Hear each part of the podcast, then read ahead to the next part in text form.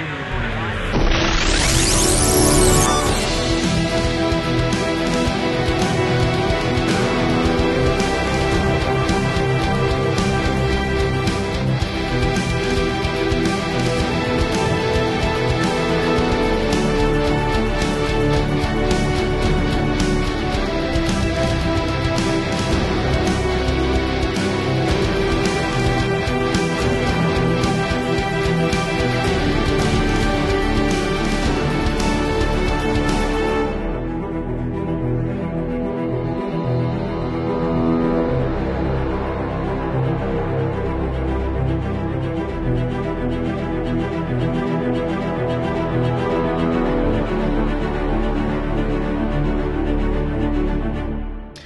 da sind wir auch schon wieder. Herzlich willkommen zur neuesten Ausgabe des ersten und einzigen deutschsprachigen Batman Podcast. Präsentiert von batmannews.de.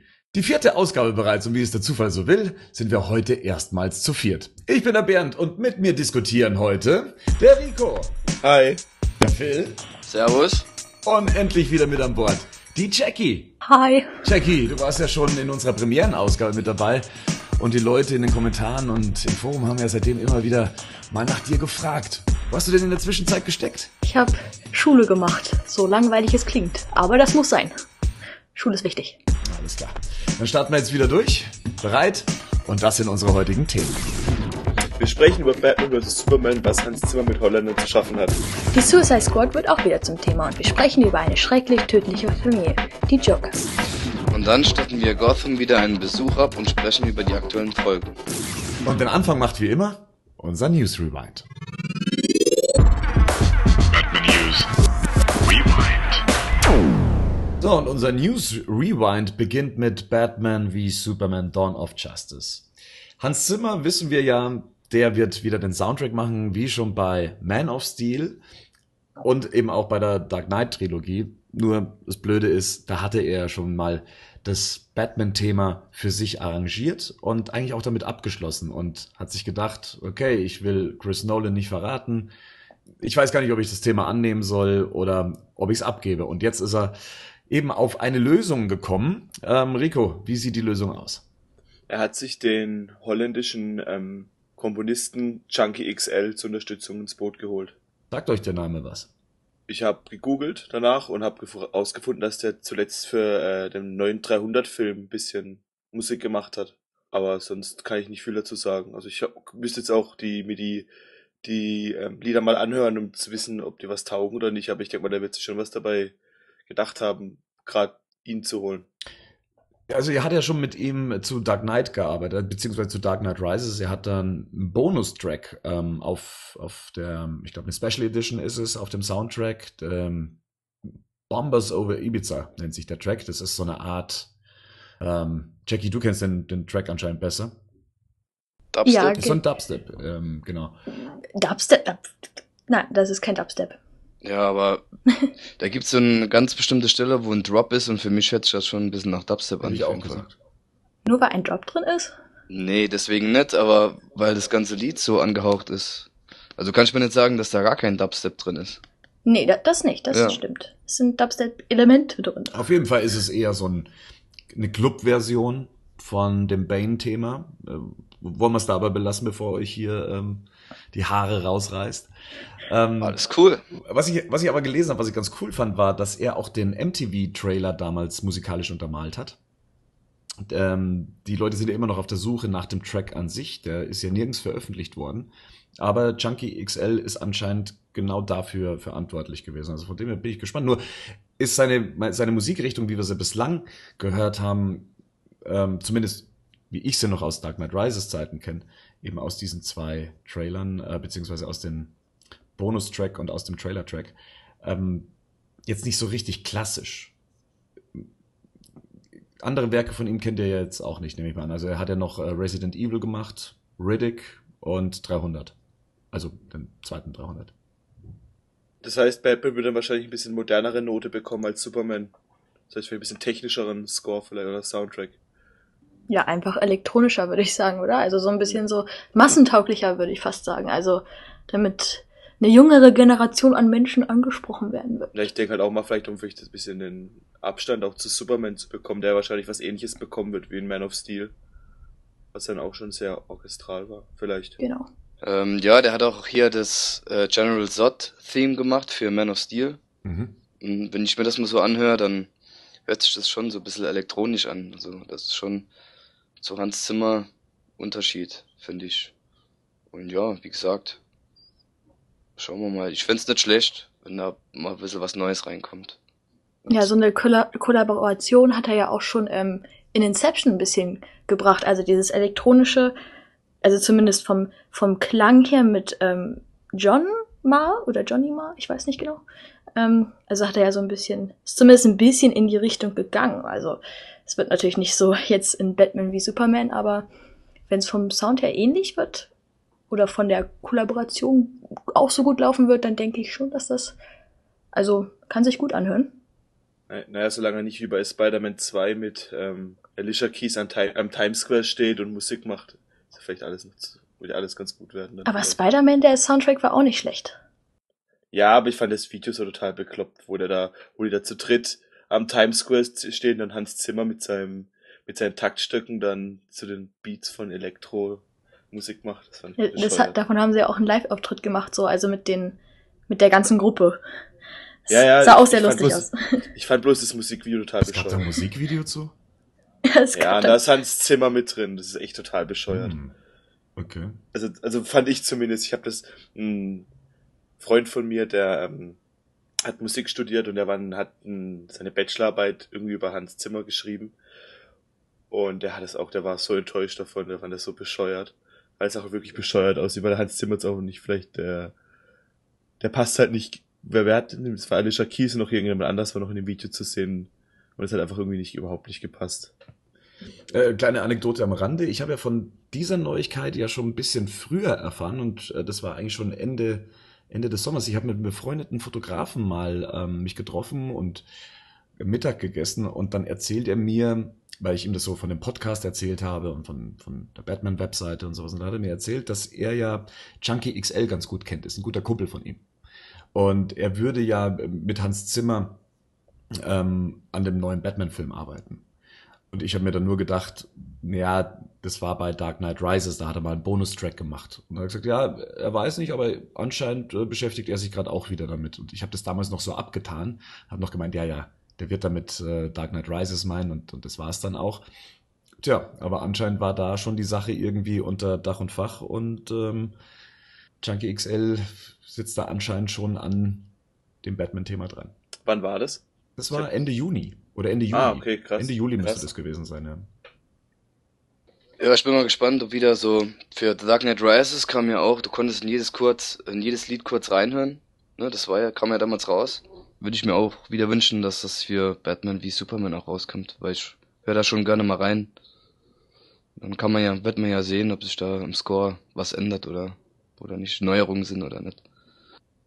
Soundtrack ist ja sowieso eine, eine Frage, die auch ein ganzes eigenes Thema füllen würde, aber wenn wir schon mal dabei sind, wart ihr mit dem Thema aus The Dark Knight oder aus der Chris Nolan Trilogie, war ihr damit zufrieden oder hätte es für euch da ein bisschen mehr gebraucht? Jetzt mit dem vollständigen Soundtrack. Genau, also so wie im, im gesamten Überblick hätte man sich da was anderes gewünscht. Es gibt, ja öfters mal so Leute, die sagen, boah, es gibt nicht mehr so ein klassisches Batman-Thema wie damals noch bei Danny Elfman, sondern jetzt ist es irgendwie nur noch irgendwie so ein Synthesizer-Sound und nur noch diese zwei Geräusche, dieses Düm, Düm und mehr gibt's nicht mehr. Also wünscht ihr euch da lieber so einen klassischen, ein klassisches Batman-Thema wieder zurück? Oder reicht euch das so, wie es ähm, ja in der Dark Knight-Trilogie war? Mm, Also das Ding ist ja, dass die, äh, die Filme auch nicht so wirklich heroisch waren wie jetzt ähm, andere Batman-Filme. Also sie waren ja schon anders und düsterer, deswegen haben die ähm, Soundtracks eigentlich so vom, vom von der Filmart her sehr gut dahin gepasst. Also sie haben sie haben sehr gut mit dem Film an sich zusammengearbeitet, deswegen hätte ich mir da gar nichts anderes gewünscht. Also es wäre komisch, wenn jetzt bei einem dieser Filme dann auf einmal so ein richtig klassisches Batman-Theme gewesen wäre, so wie man es kennt von anderen Filmen. Also, ähm, also ich bin ja immer noch persönlich der Meinung, dass es ein Batman-Thema gibt und dass es nicht nur eine sehr kurze Passage ist, sondern schon sehr durchdacht ist, aber äh, ja, also ich find's gut, so wie es ist. Was ist denn dann für dich denn das, das Batman-Thema? Also das, was andere dann wahrscheinlich nicht raushören? Oh, das hatten wir schon mal äh, im Forum diskutiert gehabt. Schon ziemlich lange her. Ähm, Gott, lass mich überlegen. Ich weiß jetzt nicht die genauen Tracks, um ehrlich zu sein. Ist schon etwas länger her. Es war, es war, hat sich aber durch ein bisschen durch den The Dark Knight ähm, Soundtrack wirklich gezogen. Also ein paar, ich glaube vier oder fünf Tracks waren das, wo man wirklich was rausgehört hat, was immer auch dann gespielt worden ist in den Filmen, wenn Batman auch da war, so dass man wusste, okay, er ist da oder er wird bald da sein. Also man hat da schon was rausgehört, nur leider weiß ich gerade wirklich die Tracks nicht mehr. Ist jetzt doof. Phil, hast du ähm, einen Wunsch, was so das nächste Batman-Thema angeht? Mm, Also ich fand den Score von The Dark Knight fand ich schon sehr geil. Und ich würde mir halt auch wieder wünschen, dass es so, was Jackie gerade gesagt hat. Ich weiß auch genau, was sie meint. Und zum Beispiel habe hab ich noch im Kopf bei The Dark Knight Rises, wenn Batman mit dem Batport, also wenn er das erste Mal wieder auftaucht und dann mit der EMP-Kanone die Leute halt Ja. ausknipst, ne? Und dann gibt's, dann gibt's so eine Szene, da fängt die Musik halt Das ist dieses din, din, din, din, Ja, genau, richtig. Ja, genau. Und das, das fängt so langsam an und machst du, du, du, und dann, wenn er auftaucht, dann kommt es halt. Und ich weiß auch genau, was Jackie meint. Und sowas würde ich mir wieder wünschen, dass er direkt identifizierbar damit ist. Also, Also wenn wir schon am Geräusche machen sind, ich dachte immer, dass das Batman-Thema, was sich dann irgendwann mal so entwickelt, ist aus Dark Knight. Und zwar, wenn er in diesem, wenn er das äh, SWAT-Team ausschaltet in dem Gebäude drin, äh, dann gibt's dieses dä, dä, dä, und so Ja, weiter. genau. Und ich dachte, das wäre, das wäre das Batman-Thema. Es wurde auch leider so ein bisschen mehr in den Hintergrund verpackt, als dass dann was Großes draus gemacht wurde. Nicht wirklich. Also, weil ich glaube, das fing so an. Also das, das was wir jetzt vorgesungen hatten, äh, ging dann weiter in das über, was du jetzt vorgesungen hattest, Bernd. Ich glaube, das ging, es ging dann so rüber. Ich glaube, das war auch in dieser Hochhausszene. Das war, glaube ich, beides zusammen. Also das sehe ich auch als Teil davon. Also das gehört so ein bisschen so zusammen. Nur dass es halt ein bisschen dramatischer ist, ein bisschen melodramatischer. Rico, möchtest du noch was summen? Nee, ich bin nicht so der Summer, aber ich fand immer, also allgemein fand ich den, den, den Score oder den, den Soundtrack von den Filmen noch das, was mir am meisten gefallen hat, auch gerade im dritten Teil, wenn dann zum Schluss ähm, Robin da auf dieser Plattform steht, die hochfährt. Ich habe da jedes Mal heute noch Gänsehaut. Also die, ich fand es schon ganz cool. Also ich fand den Soundtrack auch der Dark Knight Trilogie eigentlich großartig. Ähm, wie schon gesagt, viele vermissen da so ein klassisches Thema wie bei Star Wars oder wie bei den alten Batman-Filmen. Aber ich glaube, das hätte nicht so wirklich gut dazu gepasst. Moderne Musikthemen funktionieren halt so wie, ja, wie eben in den Dark Knight-Filmen. Das muss nicht immer irgendwie so in your face mäßig so ein, so ein Heldenthema auf jemanden platziert werden. Ich fand das ähm, Mhm. sehr stimmig eigentlich. Ah, was, was auch noch sehr cool war, war, was aber eher bei The Dark Knight auffiel, waren diesen, diese kleinen ähm, Flattergeräusche, die auch wirklich immer ähm, bei Schnitten gemacht wurden. Ist zum Beispiel, als äh, Batman vom Hochhaus runterfliegt, da gibt's dann einen Cut, die es auch in IMAX gibt. Das ist eine ziemlich, das ist eine Nachtszene gewesen, wo er dann vom Hochhaus da runter fliegt. Da gibt's dann einen Cut und der ist dann mit so einem Flattergeräusch, und das ist sehr oft, also immer mit so einem Flattergeräusch und dann noch einem bombastischeren Sound dazu. Kann man jetzt schlecht beschreiben, aber ich denke, aber man hört, weiß man, was ich meine. Und wenn es sowas ähnliches dann auch noch irgendwie in der Art gibt, das wäre ziemlich cool. Also das hatte irgendwie immer was, vor allem weil es immer schön zum Schnitt gepasst hat. Also das wäre cool.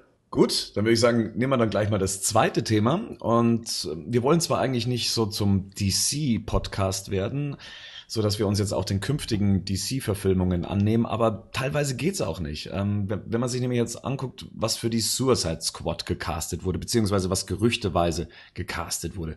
Jared Leto soll als neuer Joker im Gespräch sein. Und dann auch eben in der Suicide Squad dann seinen ersten Auftritt haben. So, jetzt erstmal die Meinungen dazu. Jared Leto. Also ich fand den in, äh, wie heißt, wie ist der Film? Texas. Chainsaw Massacre. Nee, wie hieß Ja. der? Ich hab gerade den Namen vergessen. Texas. Bias Chainsaw Dennis, Massacre Dennis Club. Buyers Club, genau. Dennis Buyers Club. Fand ich ihn schon ganz gut und er kann da auch da wahrscheinlich dann sein Outfit direkt wieder benutzen, wenn er dann ein Krankenhaus muss oder sowas. Habt ihr jemand anders gesehen als Joker? Ob wir uns jemand anderen vorgestellt haben. Ja, genau. Also Nee, wenn ich ihr am da- liebsten gehabt hättet. Ich hätte da, ich habe da keinen direkt im Kopf. aber ich kenne diesen Typen hier halt nicht. Also ich habe weder Dallas Buyers Club gesehen. Was? Kein Fight Club gesehen? Spielt er bei Fight Club mit? Ja, echt? sicher. Er war der Blondie. Dem Edward Nortons Ach. Gesicht kaputt macht. Mhm. Sag das doch gleich. So genau habe ich mir den gar nicht angeschaut. Aber ach, der hat doch bei Lord of War mitgespielt, gell? Richtig, genau. Genau, stimmt. Jetzt wo du sagst, ja. Ja, aber trotzdem, ich hab den nicht so auf dem Schirm. Ja, der macht doch nur alle fünf Jahre mal einen Film. Also der macht, glaube ich, mehr mit seiner Band. Aber wenn er in einem Film mitspielt, finde ich ihn eigentlich ganz gut. Könnte ja dann cool werden. Ja, ich, ich war etwas überrascht. Also ich habe mit ihm überhaupt nicht gerechnet. Ähm, mir geht's ja da ähnlich wie dem Phil, dass ich ähm, ihn schon länger nicht mehr so vor Augen hatte ähm, als Schauspieler, dass er mir eher so als 30 Seconds to Mars ähm, Leadsänger eher im Kopf ist, gerade wenn man ihn so in letzter Zeit bei Circus Halligalli und so weiter gesehen hat und jetzt war auf Tour war. Naja, aber Äh, er hat einen Oscar gewonnen letztes Jahr. Ja, trotzdem, ich habe den irgendwie so gar nicht mehr wahrgenommen und ich meine, er hat, er hat in letzter Zeit tatsächlich noch viele Sachen gemacht. Äh, Requiem for a Dream, Dallas Buyers äh, Club, äh, Mr. Nobody, Fight Club, wie schon gesagt. Und ähm, glaube ich, er ist damals durch eine Fernsehserie Willkommen im Leben ähm, bekannt geworden. Ich, ich habe mit ihm überhaupt nicht gerechnet. Also wäre jetzt kein Name gewesen, der für mich so Joker geschrien hätte, aber auch generell muss ich sagen, ich habe mir überhaupt keine Gedanken mehr darüber gemacht, wer der nächste Joker sein könnte. Also von dem her ähm, bin ich da recht neutral, ähnlich wie damals bei, bei Heath Ledger. Da bin ich dann auch so schulterzuckend da gesessen und habe mir gedacht, ja, gut, äh, soll mal was machen. Was mich ein bisschen irritiert, ist, dass er so wahnsinnig jung aussieht und er ist ein Jahr älter als Ben Affleck. Ja, das Rockstar-Leben und der hat ja, glaube irgendeine, der musste ja mal für irgendeinen Film extrem viel zunehmen und hat irgendeine Krankheit, ich weiß nicht mehr, was er hat. Und ich glaube deshalb, der ist ja auch extrem dünn. Und du meinst, äh, das Rockstar-Leben und, und dass er eine Krankheit hat, das, das lässt ihn so jung Es lässt, es, aussehen. es lässt sich so jung aus. Mehr die Drogen, die ganzen Frauen, das Ah. macht dich ja witzig. Ja, ja. Keine Ahnung, ich weiß nicht. Ich hoffe, dass sie vom Aussehen weit weg von, von, von Heath Ledger und Jack Nicholson gehen, dass sie versuchen, wieder was Eigenes zu machen. Also ich muss ähm, dir da zustimmen, dass ich das nicht erwartet hätte. Moment. Und ähm, aber wenn man sich mal ein paar Bilder so im Internet anschaut, auf Google Bilder zum Beispiel als Suche, ähm, dann gibt es ein paar Close-ups, die schon irgendwie, also man, es schreit wirklich nicht Joker, aber man kann sehen, in welche Richtung es gehen wird. Also vor allem gibt es ein paar Bilder, wo er auch die Haare zum Beispiel zurückgebunden hat und dann, wenn man sich dann vorstellt, so mit der ganzen Schminke noch drauf, das, das kann was werden.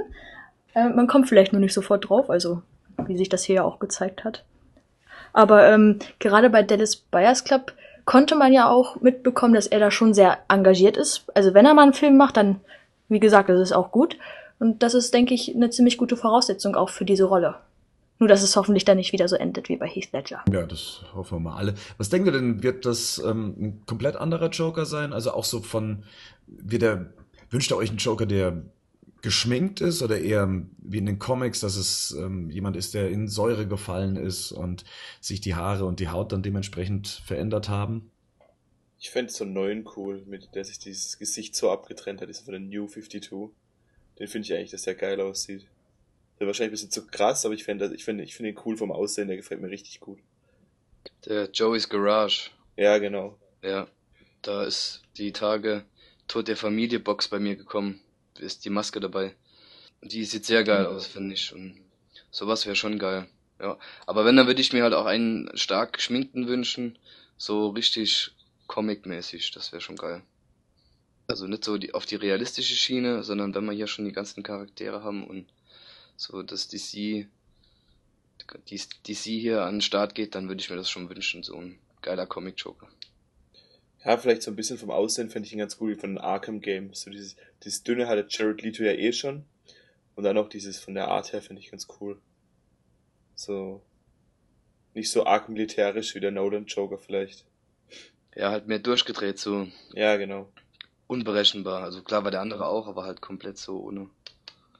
Ja, das wäre cool. Ja, vom Charakter her kann man ja noch nicht viel zu dem, zu der Rolle an sich sagen. Mm, Aber ich denke mal, dass der schon sehr, also er wird nicht stark geschminkt sein, das erwarte ich nicht. Vor allem, wenn man sieht, ähm, wie Superman aussieht und aussah, ähm, wie der Batman aussehen wird und aussah in vorigen Filmen. Ich denke mal, er wird da nicht so extrem comic-mäßig sein, schon, schon realistischer, aber auch wieder nicht so wie bei Nolan. Ich hoffe es zumindest nicht, weil dann wäre es schon ein bisschen schade, weil man aus der Figur eigentlich sehr viel machen kann, also schon auch andere Richtungen gehen kann, wenn man das denn möchte. Die Frage ist auch, wie weit sich ähm, jetzt Regisseur, Produzenten, Make-up-Artisten da, sich das trauen, wirklich eine neue Richtung einzuschlagen. Also das ist auch so eine Sache, weil es ist ja schon ein sehr ikonischer, ja, Charakter, der auch irgendwie gut umgesetzt werden will. Also kann so und so sein, aber ich denke mal, er wird eher dezent sein. Aber Joker. Jetzt muss man ja noch festhalten, dass das Ganze ja bislang noch ein, in Anführungszeichen, Gerücht ist. Es das heißt, er wäre ja noch im Gespräch. Wer davor im Gespräch war, war Ryan Gosling. Hättet ihr euch Ryan Gosling in der Rolle vorstellen können? Oh, nee, ich weiß nicht. Ich weiß, dass da, dass der, dass gerade die Mädels den sehr gut finden. Ist das so, Jackie? Ich stimme dem zu. Aber ich finde, der sieht immer aus, als ob er, das, was man immer früher ähm, Ben Affleck vorgeworfen hat. Ich finde, der sieht immer so aus, als ob er kurz vorm Einschlafen ist. Und ich finde, ich weiß nicht, ob der das so rüberbringen könnte, dieses, dieses gerade das Lachen und alles. Ich weiß, ich mag den nicht. Ich habe auch nur zwei, drei gute Filme wirklich mit dem gesehen. Also gerade bei, in, wenn man gerade sich mal Drive anguckt, der wirklich ein richtig guter Film ist. Aber da sehe ich jetzt keinen Joker in der Rolle. Ne, sehe ich auch nicht. Only God Forgives, der war, den fand ich gut. Gangster Squad. Von daher ist das so für mich so der smarte Gangster-Junge. So ein bisschen. Aber als Joker kann ich mir nicht vorstellen. Jetzt ist die Sache, hat man denn bei Heath Ledger gedacht, das ist die perfekte Besetzung für den Joker? Klar, der wird das Ding rocken. Nee, hat man natürlich nicht, aber. Ich schon. Ja? ja aber, der, aber der Heath Ledger hat ja schon verschiedenes. Ich finde, Heath Ledger hat ja schon eine Bandbreite an verschiedenen Rollen gehabt. Ja. Und auch verschiedene Sachen gemacht. Und ich finde, Ryan Gosling wirkt in jedem Film gleich. Ja, dann fängt er jetzt damit an, anders zu sein. Ja. Na gut, Ryan Gosling soll es ja jetzt auch nicht sein. Das heißt, wir wären, wenn es Jared, ähm, haben wir jetzt die ganze Zeit Jared Leto gesagt? Er ist Jared Leto.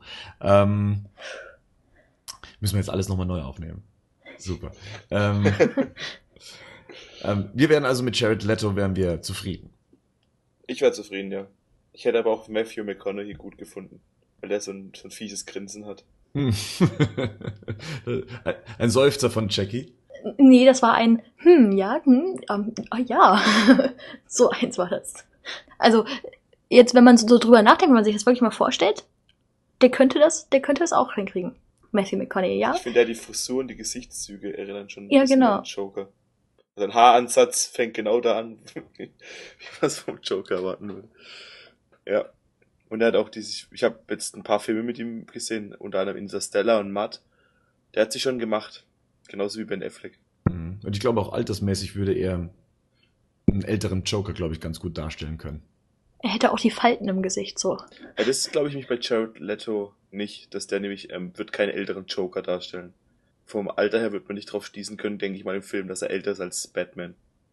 Glaubst du, er wird dann so einen eher normalen jungen Joker darstellen, so wie, wie es bei Heath Ledger war? Ja. Ich denke nicht, dass sie den, dass sie den älter machen werden als, als Batman. Ich denke, die werden ihn jünger machen mindestens gleich alt, aber eher jünger, weil wenn man auch immer Bilder schon von Ben Affleck sieht mit grauen Haaren und wenn man sich als Vergleich auch diese, die, die, die Filme, die vor kurzem rausgekommen sind, die uh, The Dark Knight Returns Filme, da wirkt der Joker auch durch das Geschminkte viel jünger. Ja gut, es wird automatisch passieren, also dass dann jemand ein bisschen zeitloser aussehen wird, also jetzt nicht unbedingt am Alter festzumachen ist, aber ich meine, Jared Leto sieht jetzt tatsächlich nicht aus wie ein, wie ein was ist er, 42-Jähriger. Ich, das Ganze spielt ja so ein bisschen in der Dark Knight Returns Welt, also denke ich mal schon, dass es auch ein älterer Joker sein soll. Ja, aber wie gesagt, wenn man halt, wenn man, wenn man sich gerade die Filme, die rausgekommen sind, anguckt, dann der Batman hat, ist alt und hat Falten im Gesicht, hat graue Haare und der Joker wie, ist halt, ist halt ein zeitloserer Charakter vielleicht auch. Vielleicht liegt es auch daran. Hat keine grauen Haare, keine Falten. Ja, aber wisst ihr, ich hab da noch jemanden im Kopf und zwar den Schauspieler, der den Jim Moriarty gespielt hat bei Sherlock. Ich weiß nicht, ob das jemand von euch gesehen hat. Mhm. Andrew Scott heißt er. Und der hat ja schon in dieser Serie so was Krankes und Verrücktes gespielt, also völlig unberechenbar. Und den, wenn ich mir so überlege, könnte ich mir den, würde ich mir den, das wäre auch so ein Wunschkandidat, wo ich mir Dann, Der ist zu klein. ja gut. Seit, Also er ist nicht, er ist nicht dem- groß und schlaksig. Seit dem Hobbit weiß ich, dass das äh, mit der Kamera schon machbar wäre, aber ja. Ich, ich glaube ehrlich gesagt, dass bei dem ist am englischen oder am britischen, weil er ich habe die äh, Serie im Originalton gesehen und er hat dann wirklich einen arg krass britischen Dialekt und ich wüsste nicht, ob er den so wegkriegen würde. Ja, hat Christian Bale ja auch gemacht, äh, geschafft. Ich habe ich hab die auch gesehen, also zwar nicht jede Folge auf Deutsch, aber ich habe das, das gar nicht mehr im Kopf, seinen Akzent. Aber ja, das kann gut sein. Joker mit britischem Akzent. Nicht so geil. Ja, Joker mit britischem Akzent und einer australischen Freundin, so wie es ja aussieht, soll Margot Robbie ja ähm, seine Freundin, seine Killerfreundin Harley Quinn spielen. Wer hat die Frau schon in Aktion gesehen? Ich habe sie ehrlich gesagt noch in keinem Film gesehen. Die hat auch ein Ding mitgespielt in Wolf of ähm, Wall Street. Genau, Wolf of Wall Street. Habe ich nicht gesehen. Ja, ja, Uh. ich weiß. Sehr guter Film. Ah, das Ding ist halt, ähm, die, ich, die passt optisch schon, aber ich glaube ja auch nicht, dass sie dieses, was die Harley Quinn so ausmacht, dieses Verrückte so gut rüberbringen kann. Also ich kann es nicht einschätzen, ich habe sie nur in Wolf of Wall Street gesehen, da sieht man es im halben Film nackt. Aber, weil da wirkt sie eher wie so eine feine Dame, die maximal ein bisschen grinsen kann. Solange die kurze Sachen anhat und wenigstens ein bisschen verrückt ist, kann die von mir aus Harley Quinn auf jeden Fall spielen. Ja, optisch auf, optisch auf jeden Fall, die passt gut. ja, ich finde die gut, auf jeden Fall. Jackie, ich möchte mich von diesen ähm, Aussagen hier distanzieren. Ach ja, genau. Ach ja, genau. Jackie, du müsstest mal hören, wie der, wie der ist, wenn du, wenn, wenn du nicht dabei warst. Das war noch viel schlimmer. Nee, Quatsch. Hä? Jackie, was hältst du von ihr? Du hast ja dann wahrscheinlich in Wolf of äh, Wall Street gesehen. Ja, äh, auch schon mehrere, mehrere Male. Ja, schon zweimal, glaube ich. Gibt's ja schon auf DVD. Ja, doch, auf DVD, als er rauskam.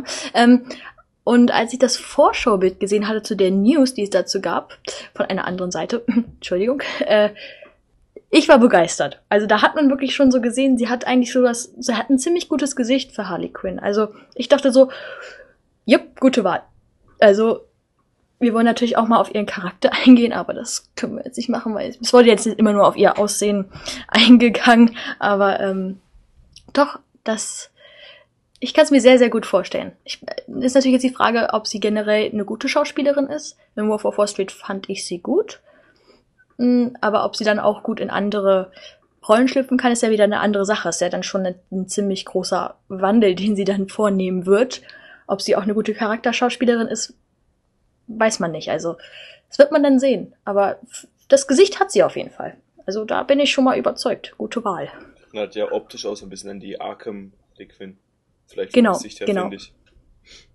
Ja, ich kann gar nichts zu ihr sagen, weil, wie gesagt, ich kann sie jetzt nur optisch beurteilen und das würde ich mich natürlich nie trauen, ähm, sie danach zu beurteilen. Nein, ich finde sie ähm, optisch tatsächlich, das ist eine bildhübsche Frau und ich kann mir tatsächlich so jemanden gut als äh, Harleen Qu- Quinzel vorstellen. Ähm, und ich meine, letztendlich ist es dann auch schon fast wieder egal, wenn sie dann geschminkt sein sollte. Das ist ja ähnlich wie beim Joker, dass dann diese Attribute dann wahrscheinlich sowieso dann in den Hintergrund rücken. Aber ja, ähm, also ich ähm, finde sie gut. Es ist jetzt kein großer Name. Ja, aber warum auch? Also, es hieß, ich denk- es hieß sie, wollten, sie wollten große Namen für die Suicide Squad besetzen. Naja, naja, sie hat im Scorsese-Film mitgespielt. Ja. Und äh, vor allem, denkt man, da wird man auch sehr stark an so Attri Attribute denken oder sie beachten, wie man sie aus ähm, den Darstellungen von Harley Quinn kennt und dann gucken, welche Schauspieler da am besten zu passen. Also es wäre komisch, wenn da jetzt, keine Ahnung, wen gibt's denn noch? Ein, gib mir mal einen Namen, Jennifer Garner. Die könnte zum Beispiel keine Harley Quinn spielen. Und die Margot, die hat halt schon irgendwie die Augen und auch die die Lippen irgendwie dafür, so wie man sich so eine Harley Quinn zumindest aus, ja, Arkham City und so kennt. Also da passt sie super rein. Also das, das sieht man schon. Und vor allem, wenn sie dann geschminkt wird, werden diese Sachen auch noch umso wichtiger, dass sie wirklich, wirklich diese präsenten Merkmale im Gesicht hat. Deswegen finde ich das eine sehr gute Auswahl. Nee, also ich würde mich freuen, wenn es es wird. Ansonsten schauen wir mal, was dann. Ne, die Quatsch, was rede ich hier? Die ist ja schon gecastet, oder? Es sieht so aus, als wäre sie unter Dach und Fach. Es ist, muss man natürlich immer alles unter Anführungszeichen setzen. Eine offizielle Meldung gab es nie. Ich fand ja die ähm, ganz gut, die in Arrow, die Harley Quinn gespielt hat. Die sah auch optisch ganz gut aus, aber die ist, glaube ich, bisher nur Model und hat sonst nichts gemacht weiter. Aber die hat man in der Serie selber nicht gesehen, oder? Doch, von hinten. Ach ja. Und das sah sie gut aus, oder wie? Nein, du hast aber ihre Stimme gehört und das war schon, weil die auch so eine verrückte Stimme, so eine Piepsiche gehabt hat. Und du hast halt danach so ähm, Production-Fotos oder irgendwie sowas gesehen. Und da hast du dann auch von vorne gesehen. Und dann habe ich sie direkt in Facebook hinzugefügt. ähm, von, der Charakterisierung, ähm, hättet ihr sie dann gerne so aufgedreht, wie sie in der Animated Series war? Oder dann doch eher so mehr düster, wie es in den Arkham Games war? Ich habe den diesen Assault on Arkham Film letztens gesehen und da war sie so eine Mischung aus total durchgedreht und total verrückt. Und das fand ich eigentlich schon ganz cool, weil wenn sie dann auch dann diesen leeren Blick ab und zu gehabt hat, dann wieder auf einmal komplett losgelegt hat. So hätte ich sie gern. Das Sultan Arkham war gut. So, so eine Harley könnte man gut gebrauchen. Da ist er dann noch mal kurz mit, mit dem Deadshot, glaube ich, dann ins, ins Bett gestiegen, Ja, ja, um genau. Joker eins reinzudrücken und so. Ja. Und das fand ich schon ziemlich cool eigentlich. Äh, ja, ich stimme dem zu. Also so eine Mischung wäre gut. So eine ganz aufgedrehte Harley wäre, glaube ich, ein bisschen zu viel. Also eine ganz aufgedrehte wäre wahrscheinlich dem, den meisten Menschen des Publikums vielleicht ein bisschen zu nervig. Also auch wenn es, also für die Leute, die Harley Quinn als Charakter kennen, die werden dann sehen, okay, so haben sie sie jetzt interpretiert, aber irgendwie habe ich das Gefühl, dass sie den schon ein bisschen massentauglicher machen werden und deswegen da nicht so ganz krass drauf eingehen werden. Ich denke, das kommt auch im Zusammenspiel mit dem Joker zusammen, wie es anfangen wird, ob sie noch die Psychologin am Anfang ist oder ob sie direkt schon als Genau. Harley Quinn einsteigt. Und es muss halt auch zum Joker passen, also auch wie der gemacht wird. Wenn der nicht so übertrieben dargestellt wird, dann wird es sehr komisch kommen, wenn sie total verrückt dargestellt wird. Wenn er aber relativ extrovertiert und, und, und, und aufgedreht rüberkommt, dann wird es ja nur Sinn machen, wenn seine Freundin dann genauso ist. Naja, auch Gegensätze ziehen sich an. Ja, das, Also, bitte. Aber die Beziehung von den beiden ist ja schon so, dass, dass die beiden sich da eher so ein bisschen wie der Film, wie heißt der Film mit, ähm, mit Woody Harrelson, wo, wo Natural Born Killers, ist es der?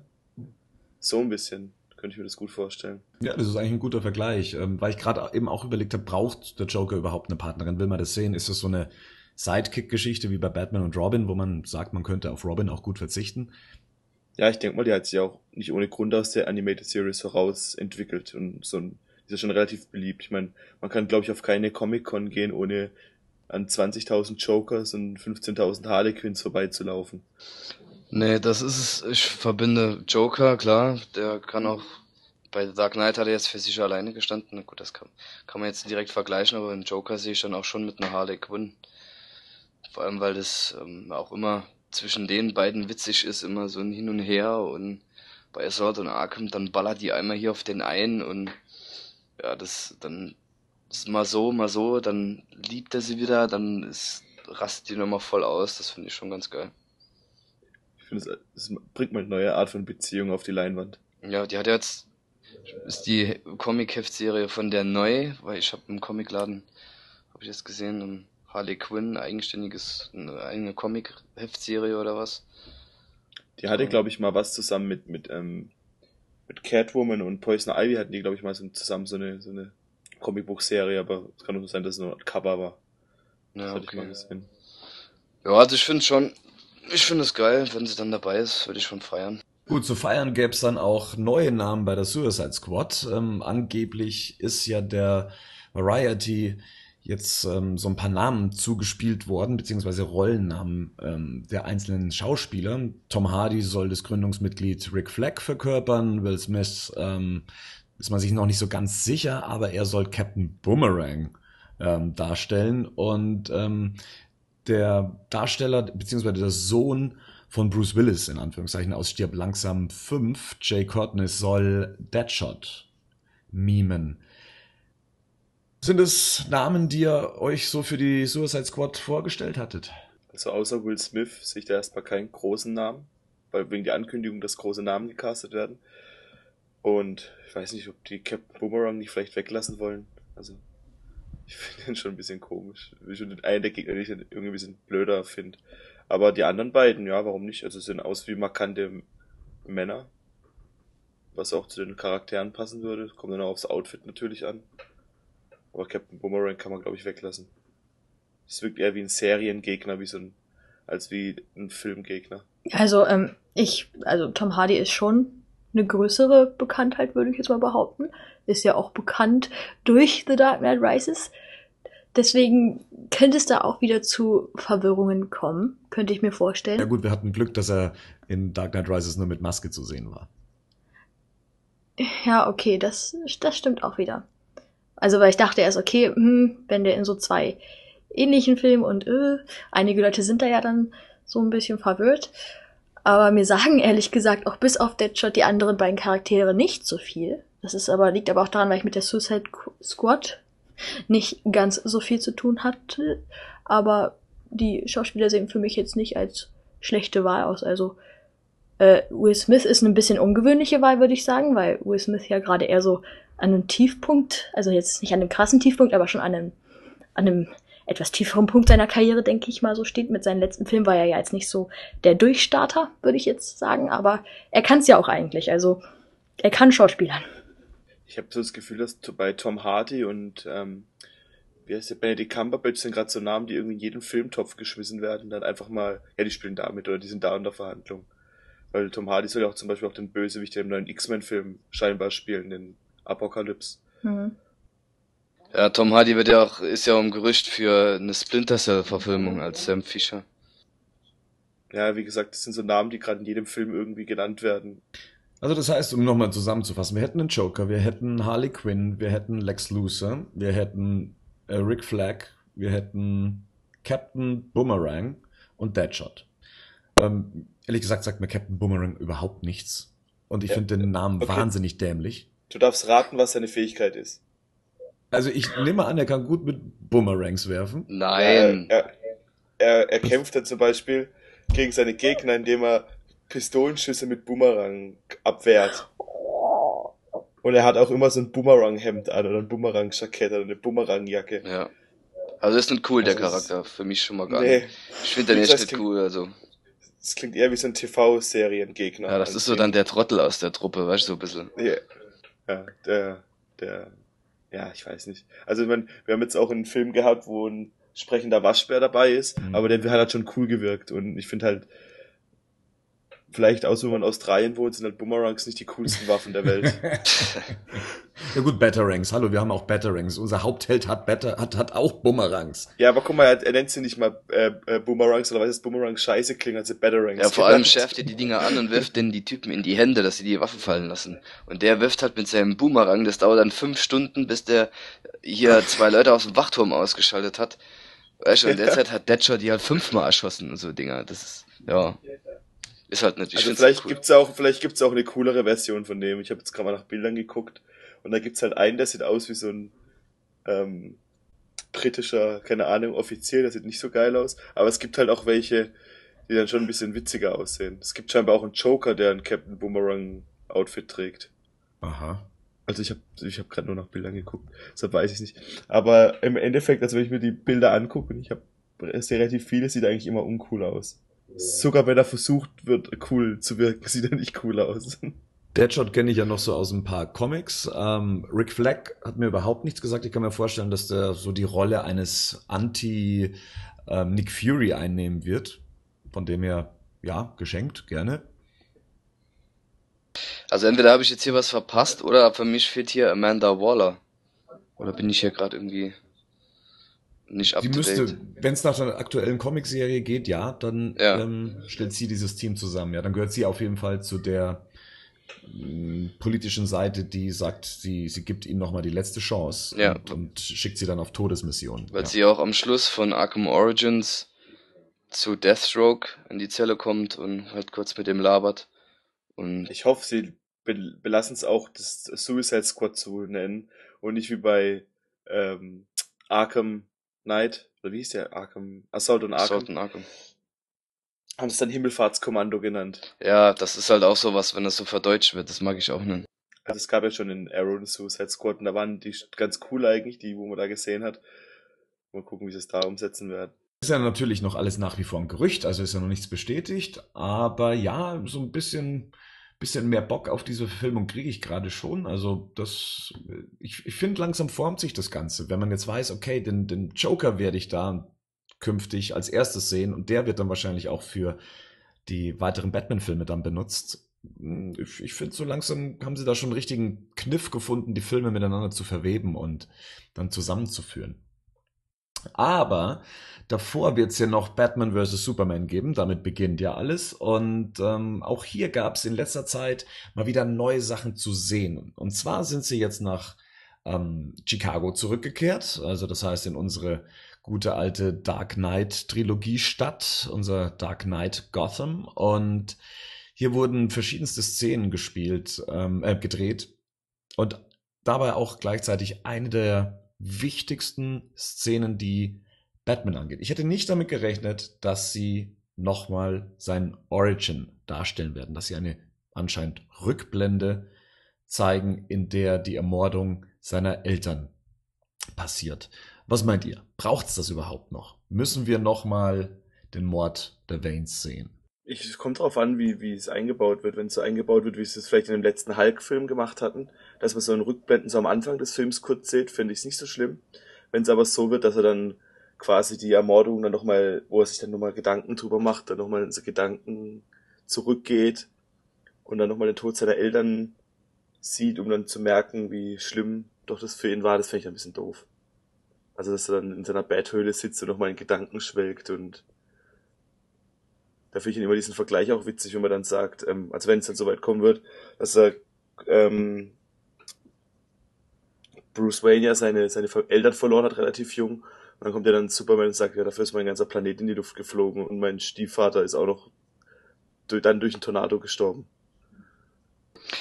Ja gut, ich finde aber gerade bei The Dark Knight Returns, jetzt mal Comic, ich sagen, reden wir jetzt mal von der, vom Film, von dem animierten Film, du siehst ja, dass es den halt nie loslässt, finde ich, egal wie alt er ist. Und wenn er dann die Straße entlang marschiert mit den Mutanten, wo er sich vorher mit, mit Gordon noch trifft, und er dann so durch die Gasse geht und dann eine Perlenkette sieht und, und sowas. Ja, ich könnte mir sowas schon vorstellen. Ich finde das jetzt nicht schlimm, wenn das im Film drin vorkommt, wo er dann, wo es dann einen Moment gibt, wo er sich dann daran zurückerinnert. Das, ja, also die, die ganze Ermordung müsste ich jetzt nicht sehen, aber vielleicht halt nur noch mal an sowas wie, was er sich halt damals versprochen hat, als das passiert ist. Sowas wird für mich dann. Ich hätte auch lieber, ich hätte auch lieber sein Training gesehen, anstatt die. Ja, das auch, auf jeden Fall, wie halt. Das, genau, das hätte ich lieber gesehen, als diese, ähm, als den Mord der Eltern jetzt nochmal zu sehen. Ja, aber ich glaube, das kriegen wir so nicht zu, nicht zu sehen. So wie ich mir das vorstelle, glaube ich sowieso schon mal nicht. Obwohl mich das auch sehr interessiert. Aber ja. Also ich muss sagen, das, Train das Training hätte ich nicht nochmal gern gesehen. Also das war in Batman Begins wirklich ausführlich dargestellt. Jetzt zwar nicht über die verschiedenen Jahrzehnte hinweg, aber es hat schon einen großen Teil des Films eingenommen. Die Ermordungssequenz ist halt so eine Sache, die für mich nur als Rückblende funktionieren würde oder als Einstieg in den Film, aber dann hätte man das Gefühl, man wäre direkt in einem Batman-Film. Deswegen denke ich, dass es irgendwo anders eingestreut wird. Ähm, was mir an dem Gedanken gefällt, ist, dass wir wahrscheinlich dadurch das erste Mal eine sehr akkurate Umsetzung davon sehen werden, dass wir, man hat ja schon gesehen, sie verlassen den Zorro-Film ähm, und ja gut, das ist das Akkuratste eigentlich schon, außer dass natürlich ähm, sein Vater auch jetzt endlich mal einen Schnauzbart trägt. Also das ist ja wirklich Zack Snyder zugute zu halten. Der Mann achtet darauf, dass die Sachen dann schon sehr den, den Comics ähneln. Da freue ich mich eigentlich schon drauf, die Szene zu sehen. Ich frage mich halt eher, in, in welcher Form und zu welcher Zeit und, und wie es in dem Film eingestreut ist. Jackie, wie denkst denn du darüber, dass wir jetzt das dritte Mal schon die Ermordung der Waynes sehen? Mm, also ich fände es schade, wenn sie wirklich gar nichts ähm, neu machen würden, gar nichts anders machen würden oder wenn man eher gesagt, wenn man dreimal dieselbe Sache sieht, dass sie dann auch immer ein bisschen anders interpret interpretiert wird. So.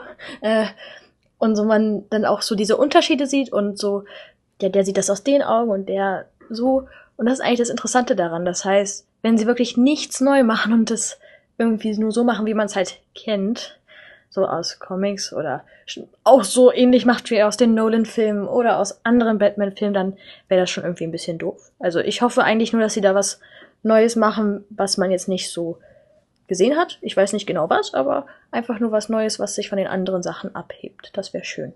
Ja, es ist interessant, dass du das ansprichst, weil tatsächlich irgendwas anders sein soll. Man hat jetzt in den Dreharbeiten oder das, was man mitfilmen konnte oder mitgefilmt wurde, sehen konnte, ähm, gesehen, dass sich Martha Wayne einmischt und versucht, den, den Mörder aufzuhalten. Also sie greift ihm praktisch dazwischen.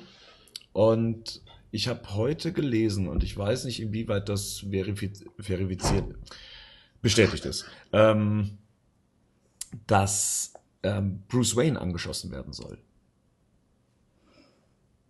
Das ist ja ganz neu, hä? Wie sich's Jackie gewünscht hat. Ja. Hm. Wäre schon arg weit weg. Oder wir kriegen eine ganz andere Geschichte, wo dann anstatt Bruce Wayne sein Vater dann zu Batman wird. Da gibt's auch so eine alternative Storyline. Genau, die Frau wird dann nämlich zum Joker, das nimmt dann das. Es gibt so diese alternative Storyline, wo, Die kann man bei Flashpoint, genau. ja. genau. Das fand ich eigentlich ganz interessant. Also ich will es jetzt nicht dort sehen, auf keinen Fall. Aber an sich die Geschichte fand ich interessant. Ja, Jackie, wäre das dann was für dich, wenn die Geschichte so weit abgeendet wird, dass auch Bruce Wayne selber angeschossen wird? Also ist natürlich überlebt am Schluss, seine Eltern sind tot, aber er selber wird angeschossen. Hm. Also, das Ding ist, wenn es wirklich zu weit weg ist, ist es irgendwie cool, wenn es gut gemacht ist, aber irgendwie diese Szene ist ja eigentlich das mit so das Wichtigste. Eigentlich ist es schon das Wichtigste, was passiert in Bruce Waynes Leben. Und Sonst nichts. genau, deswegen muss sie auch gut sein. Also wenn sie anders ist, habe ich da gar nicht so was wirklich gegen. Also auch gegen das hätte ich jetzt gar nicht so viel. Vielleicht nur höchstens, dass es vielleicht nicht so die hilfloseste Situation ist. Also was ja das wirklich beeinflussendste für Bruce Wayne war, dass er halt wirklich hilflo hilflos war, weil er ja auch, er war ja halt ein Kind, er konnte ja sich nicht wehren. Seine Eltern konnten anscheinend auch nicht so wirklich was machen und da war er schon ziemlich hilflos, weil er ja quasi zugucken musste, wie seine Eltern ermordet worden sind. Und dann stand er da so, ja, sie sind jetzt halt tot, ist jetzt ne, doof. Und deswegen, wenn da da irgendwie, weiß nicht, wenn das, wenn dieses Gefühl wirklich rübergebracht wird, dass es auch wirklich genauso einschneidend ist, alles gut. Also wenn vom Gefühlstechnischen sich alles so weiterentwickelt, so wie es auch eben ist bei Batman, dann ist das gut. Also ich wollte, ich wollte jetzt fast sagen, okay, wenn seine Mutter eingreift, ist es irgendwie nicht so dasselbe für Bruce Wayne. Aber, also, dafür kann ich mich jetzt irgendwie nicht gut genug reinversetzen. Ich meine, es wird ja auch Sinn machen, wenn du jemanden, also ich habe es nicht so oft gemacht, aber wenn du jemanden bestiehlst und umbringst, dann auch keine Zeugen zu hinterlassen. Nicht so oft, oder wie? Ja. Ja, noch nicht so oft, ne. Und das zweite ist, ich weiß dann, wenn der, wenn er tatsächlich angeschossen wird, dann weiß ich jetzt schon, wie die Rückblende aussieht, indem er seine Narbe streichelt, die er dann von dem Arm noch hat. Und dann, dann kommen auf einmal Blitze, schlagen irgendwo bei Wayne Manor ein, dann denkt er zurück an die Zeit. Ist es jetzt gut oder schlecht? Ich finde es nicht so schlimm. Also ich finde, das wird, aber wie gesagt, ich denke mal, wenn, ja schon so ein Story-Kniff, der ja schon Sinn machen würde. Ich meine, du, wenn du schon Leute um, natürlich ist was anderes, ein Kind dann noch mal sterben zu sehen, aber, oder dann kurz vorm Sterben zu sehen, aber wenn du eh schon so drauf bist, dass du Leute auf der Straße ähm, überfällst und erschießt, dann liegt ja die, die, die, der Gedanke vielleicht auch nahe, niemanden zu hinterlassen, der gegen dich aussagen kann oder so. Ich, wenn sie das machen, mit was für einem, aus was für einem Grund? Ich meine, wenn, wenn man jetzt irgendwie in der Story, wenn sich später rausstellt, dass das noch, noch dazu noch irgendwas kommt, dass der angeschossen wenn das noch irgendwie ja einen Sinn hat, aber ansonsten weiß ich nicht, was das soll, dass der denn, dass der Bruce halt auch noch anschießt. Ja, wie gesagt, ähm, wenn wenn es eher der Logik folgt, dass man keine Zeugen hinterlässt und warum sollte er gerade das Kind verschonen, könnte das halt ähm, schon schon Sinn ergeben. Ja klar, in dem Falle schon, nur pff, ja, das war die ganze Zeit schon nicht so klar, wenn es dann passt, dann ist es super. Aber ich wüsste jetzt nicht, was das soll. Ja, keine Ahnung. Gab's vorher auch noch nie jemand dran gedacht, das so zu machen. Ist halt die Frage, ob man wirklich zwanghaft sowas abändern muss. Was für, was für eine der bisherigen Origin-Szenen hat denn euch am besten gefallen? Aus welchen, aus welchem Film? Also wir haben ja Tim Burton's Batman, wir haben Batman Begins. Äh, sofern man Gotham gesehen hat, haben wir ja auch da die Ermordung der Waynes gesehen. Welche der Interpretationen hat denn euch bislang am besten gefallen? Mir die von Batman Begins. Ja, mir auch. Weil da, da sitzt er noch so und guckt halt so ins Leere und wie er sein Vater, sein Vater, der sagte noch zu ihm, dass er keine Angst haben braucht und so. Das finde ich dann halt schon krass. Also die Szene hat mir in der Konstellation am besten gefallen. Von den ganzen, die es bis jetzt so gibt. Ja, vor allem, weil es halt auch diese Verbindung noch mit, mit Jim Gordon aufgebaut hat. Ja, genau. Von Batman Begins auch dann nochmal in The Dark Knight Rises, Genau. wo er am genau. Schluss dann das sagt, mit dem Mantel und so. Ja, das stimmt. Vergessen wir nicht die Behandlung des Themas in, ähm, oh mein Gott, meine Stimme, in ähm, Arkham Asylum oder Arkham City. Da wurde das Thema ja, also da wurde nicht die Szene explizit dargestellt, aber sie wurde schon aufgegriffen. Heißt, man könnte sich vorstellen, also man wusste ja, um was es geht. Und, ähm, aber das Thema an sich wurde ja auch sehr stark behandelt. Das heißt, so wäre es vielleicht auch nicht schlecht. Also auch wirklich mit, wie auch schon gesagt worden ist, mit Flashbacks und sowas. Nur dass es natürlich bei den Spielen wieder was anderes war, aber das war zum Beispiel auch sehr ziemlich düster, so als er ja dann auch, ähm, man konnte ja in Arkham City zu dem Ort zurückgehen und dort dann, ähm, ja, ich sag mal, als Batman dann trauern. Und wenn das irgendwie, also so, dass er dann quasi im Film irgendwie zurück zu dem Ort geht, wo es passiert ist und da sich dann daran erinnert, das wäre vielleicht auch noch so eine, es wäre zumindest auch eine sehr ähm, starke Szene wahrscheinlich, wenn man das denn irgendwie in dem Film umsetzen kann. Das wäre vielleicht keine schlechte Idee. Deswegen hat mir eigentlich ähm, die Darstellung in Tim Burtons Batman eigentlich am besten gefallen. Also allein von der Stimmung, allein wie es als Rückblende gezeigt wurde und auch, dass das Thema mal öfters vorkam, auch als er die Gasse nochmal besucht hat und die Rosen abgelegt hat und man erst, erst später erfahren hat, was da in dieser Straße passiert ist. Das äh, hat für mich so ein etwas größeres Thema eingenommen und ein bisschen mehr Dramatik gehabt. Also bei Batman Begins fand ich die Szene auch gut, aber ich fand die aus Tim Burtons Batman einfach beeindruckender. Die Szenerie aus Gotham fand ich gut äh, umgesetzt, sehr blutig, aber von der Gesamtstimmung, von allem drum und dran, wie ich mir so eine so ein Flashback vorstelle und wo es einem so ans Herz geht, beziehungsweise ins Mark geht, fand ich, war bei Tim Burton eigentlich mit am besten dargestellt. Vor allem die Trauer ist ja auch sehr wichtig. Das heißt, ähm, wenn er dann einfach nur, ich sag jetzt mal ein Häkchen, einfach nur mitbekommt, wie seine Eltern erschossen werden und dann passiert einfach nichts mehr mehr, außer dass vielleicht mal an einem dunklen, verregneten Tag mit Gewitter daran denkt, wie seine Eltern verstorben sind. Es ist, es ist ein bisschen, also es ist nicht ess essentiell genug. Also es muss irgendwie schon was, es muss wirklich diese Dramatik und diese Wichtigkeit dieser Szene gezeigt werden. Und das wird meiner Meinung nach ziemlich gut durch Trauer dargestellt. Das heißt, ein Flashback wäre vielleicht doch die richtige Wahl, anstatt wirklich nur, in Häkchen, nur die Ermordung seiner Eltern zu zeigen.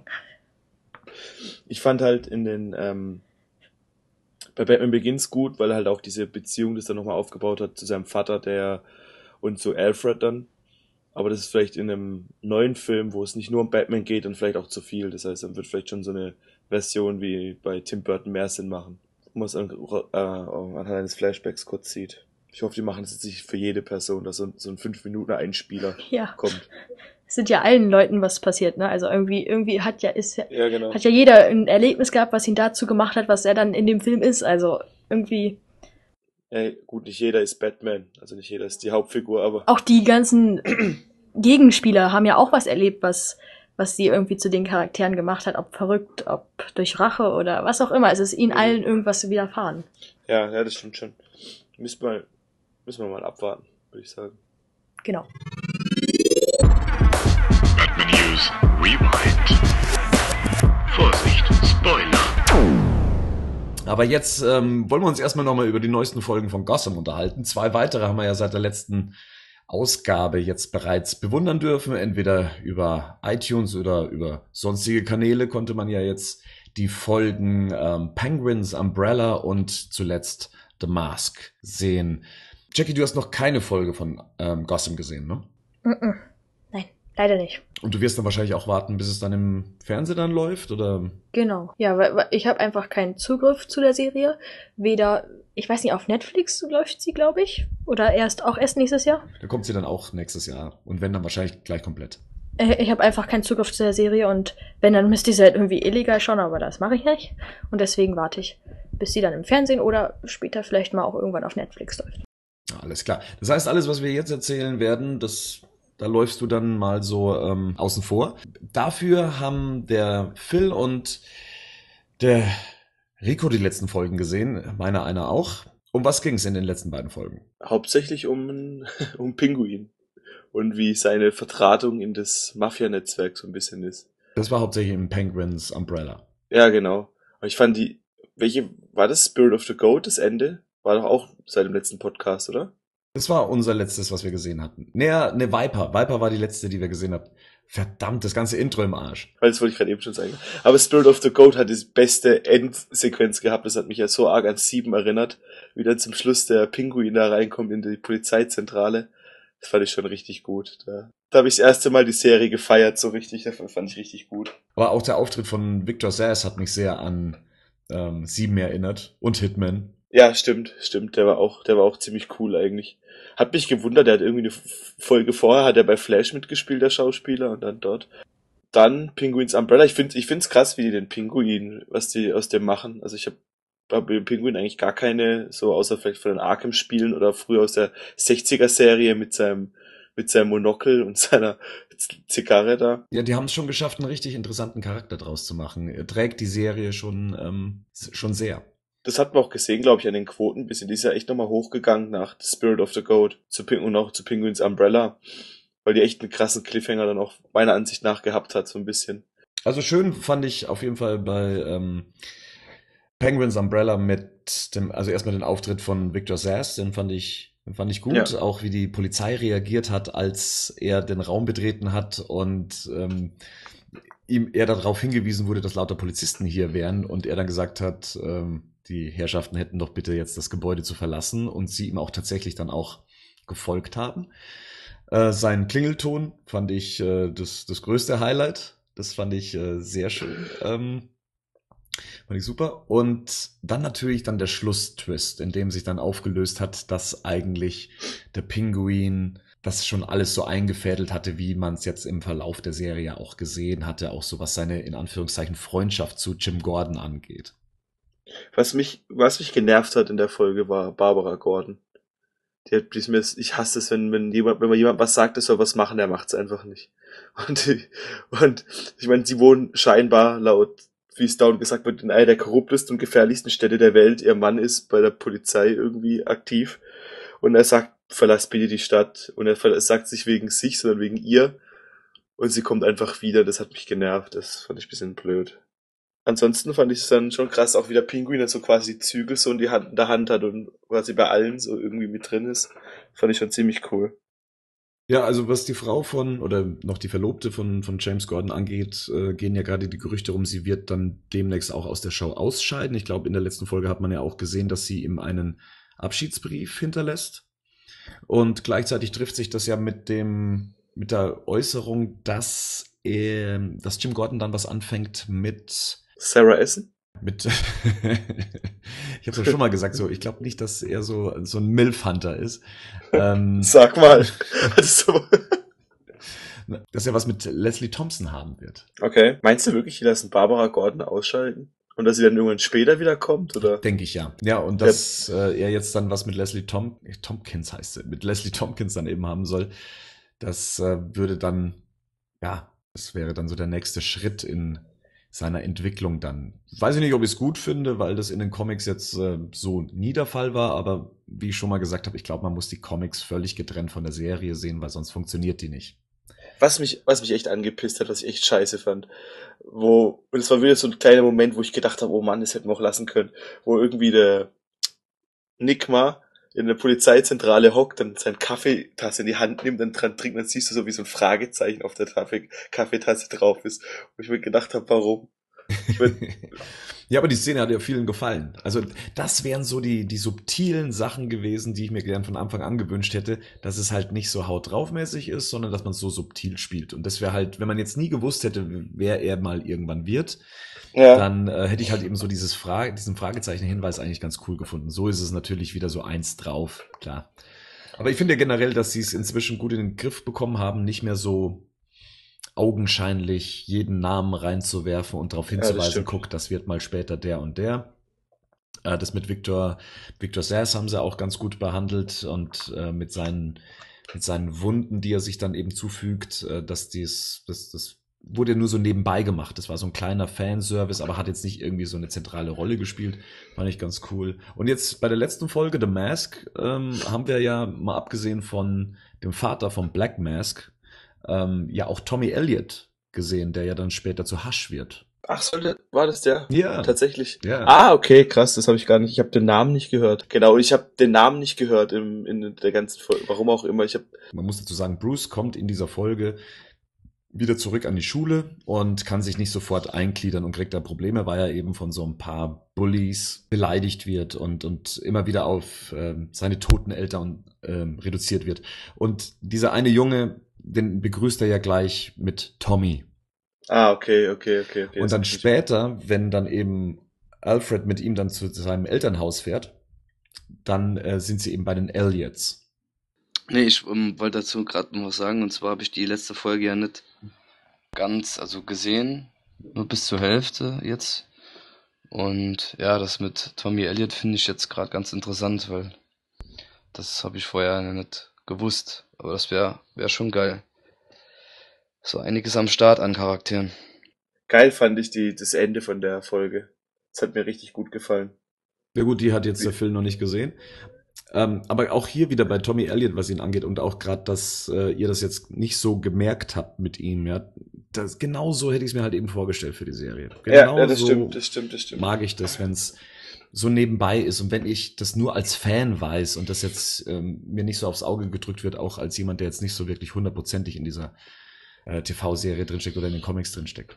Generell fand ich bei der letzten Folge eigentlich den ganzen Plot um Bruce Wayne cool. Auch, dass jetzt Alfred anfangen wird, ihn auszubilden und Ja, da gibt's ja schon einen Trailer dazu zur nächsten Folge. den habe ich noch nicht gesehen. Ich versuche da immer Trailer zu vermeiden, weil bei so einer kurzen Serie möchte ich eigentlich so wenig Bildmaterial wie möglich immer davor sehen. Ja. Und ähm, ja, ich, wie gesagt, ich finde Alfred sehr spannend als Figur, wie sie ihn da zeigen. Ich finde es zwar ein bisschen hart, dass sie ihm tatsächlich so freie Hand geben, ja, dass er, dass, dass Bruce Tommy Elliott zusammenschlagen darf. Das war doch geil.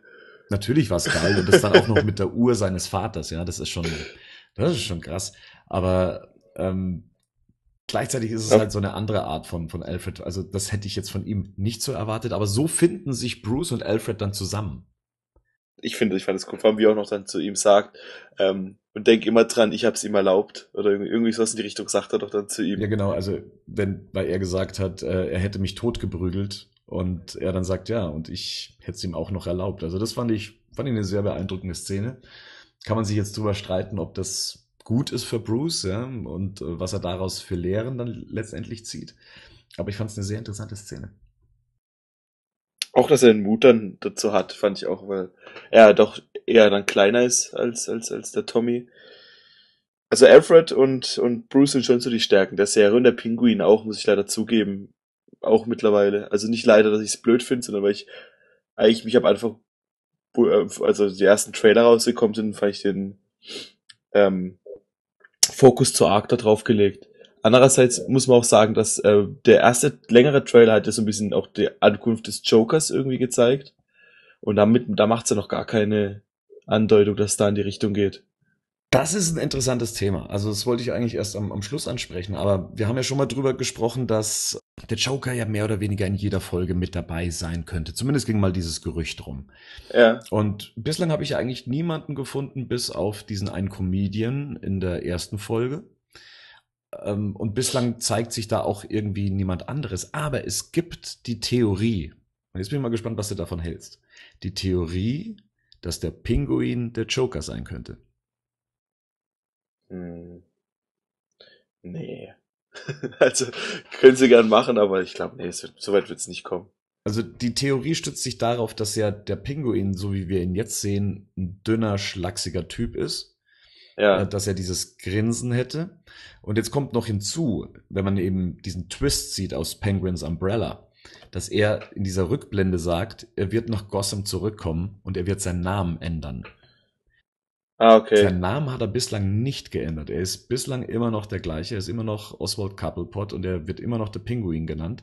Aber das, was er da Falcone ähm, versprochen hat, ähm, ist nicht, ist noch nicht eingetreten. Ist die Frage, ob das diese Theorie stützt, dass äh, früher oder später der Pinguin zum Joker wird und dann jemanden anderes als den äh, Pinguin dann einsetzen wird. Aber was ist mit dem Namen? Ich meine, man sieht ja auch seine Mutter die ganze Zeit als Miss Cobblepot. Ach, ich glaube, die wird bald sterben, habe ich irgendwie das Gefühl. Ja gut, das ändert ja dann mal trotzdem nichts dran, dass er trotzdem Oswald Cobblepot ist. Also das sich schon interessant an.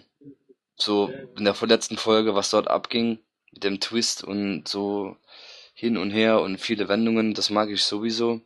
Wäre das auch vielleicht denkbar, aber ich denke, da gibt's halt irgendwie Probleme halt mit dem Namen. Oder so, das weiß nicht. Ich sehe dann, ich, also ich muss ganz ehrlich sagen, als ich am Anfang den Schauspieler gesehen habe, ohne dass ich wusste, wen er spielt, kam mir direkt da war der Joker in den Kopf. Wegen der Nase. Der Joker hat auch so, so eine lange Hakennase und so dieses schmale Gesicht und so. Und da dachte ich schon, das ist der Joker, aber als ich dann gehört habe, der spielt einen Pinguin, Mhm. dachte ich, hä, was? Der und Pinguin? Naja. Ja, es sind dann so die kleinen Details. Ich glaube, der Pinguin, immer wenn er jemanden tötet, äh, muss er essen. Das wurde, glaube ich, in einer der Folgen mal äh, gezeigt, als er zurückgekommen ist nach Gotham. Es sind auch noch so kleine Pinguin-Details aus den Comics zu sehen. Ich glaube, in der letzten Folge war das dann auch, wenn der Pinguin Äpfel isst. Der Pinguin isst bevorzugt in den Comics Äpfel. Mhm. Ja, also ich finde die Entwicklung der, der Serie inzwischen ähm, ganz cool.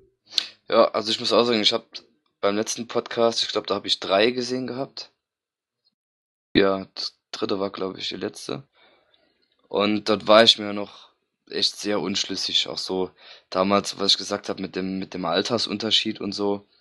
Aber mittlerweile muss ich auch echt sagen, dass ich mich an die Serie so gewöhnt habe. Ich mag die Serie auch und ich finde auch, dass man die Serie für sich so stehen lassen sollte. Also ich habe finde mich auch langsam damit ab und fange immer an zu vergleichen und so. Dass ich nehme das halt jetzt so hin, schaue mir die Serie an. Ich mag das, weil sich schon langsam mal was aufgebaut hat. Und ja, ich bin gespannt, was die Serie noch bringt.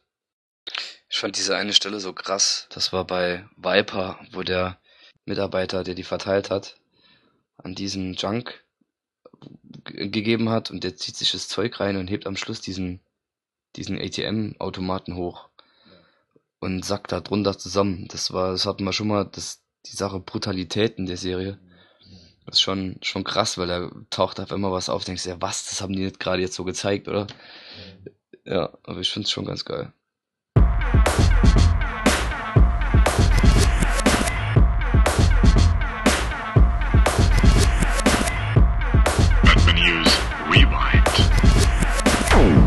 Ja, aufmerksame Badcast-Hörer werden jetzt das Top-Thema vermissen, welches sonst immer an dieser Stelle zu hören ist. Doch das Thema, was wir uns ausgesucht haben, war so ergiebig und so spannend, dass wir uns entschieden haben, diesem eine eigene Episode zu widmen. Weil sonst wäre das Ganze hier etwas arg aus dem Ruder gelaufen und wir wollten euch nicht mit einem dreistündigen Podcast überstrapazieren. Und ihr müsst auch gar nicht allzu lange darauf warten, weil bereits nächste Woche es dann schon soweit ist.